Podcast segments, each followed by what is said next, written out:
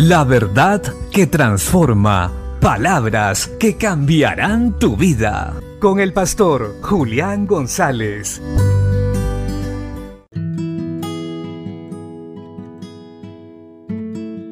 La Biblia dice en la carta del apóstol Santiago capítulo 2 verso 1, Hermanos míos, no tengáis vuestra fe en nuestro glorioso Señor Jesucristo con una actitud de favoritismo.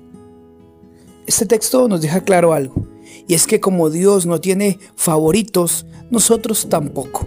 Ciertamente nosotros debemos tratar a todas las personas como valiosas, como personas que han sido rescatadas por la sangre del Cordero.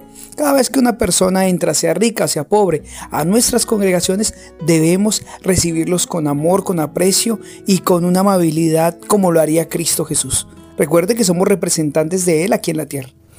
Esto no implica que dejemos de decir la verdad a quien corresponda.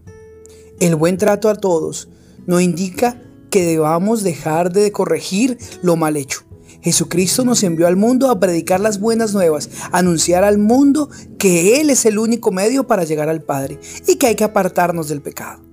Recordemos esto, debemos ser amables, debemos ser siempre respetuosos con todos, pero debemos declarar lo que está mal hecho. Ciertamente, el amar a todos no implica pasar por alto lo que está mal hecho, hacernos hacia un lado cuando vemos que alguien está cometiendo errores. El amor verdadero dice la verdad, porque fieles son las heridas del que ama.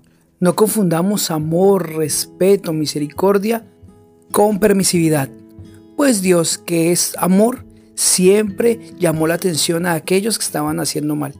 Ya sabes, vamos a cuidar a todos dentro de las congregaciones, dentro de la iglesia del Señor, de la mano de una sana enseñanza, y esto hará que el fruto sea abundante. Bendiciones.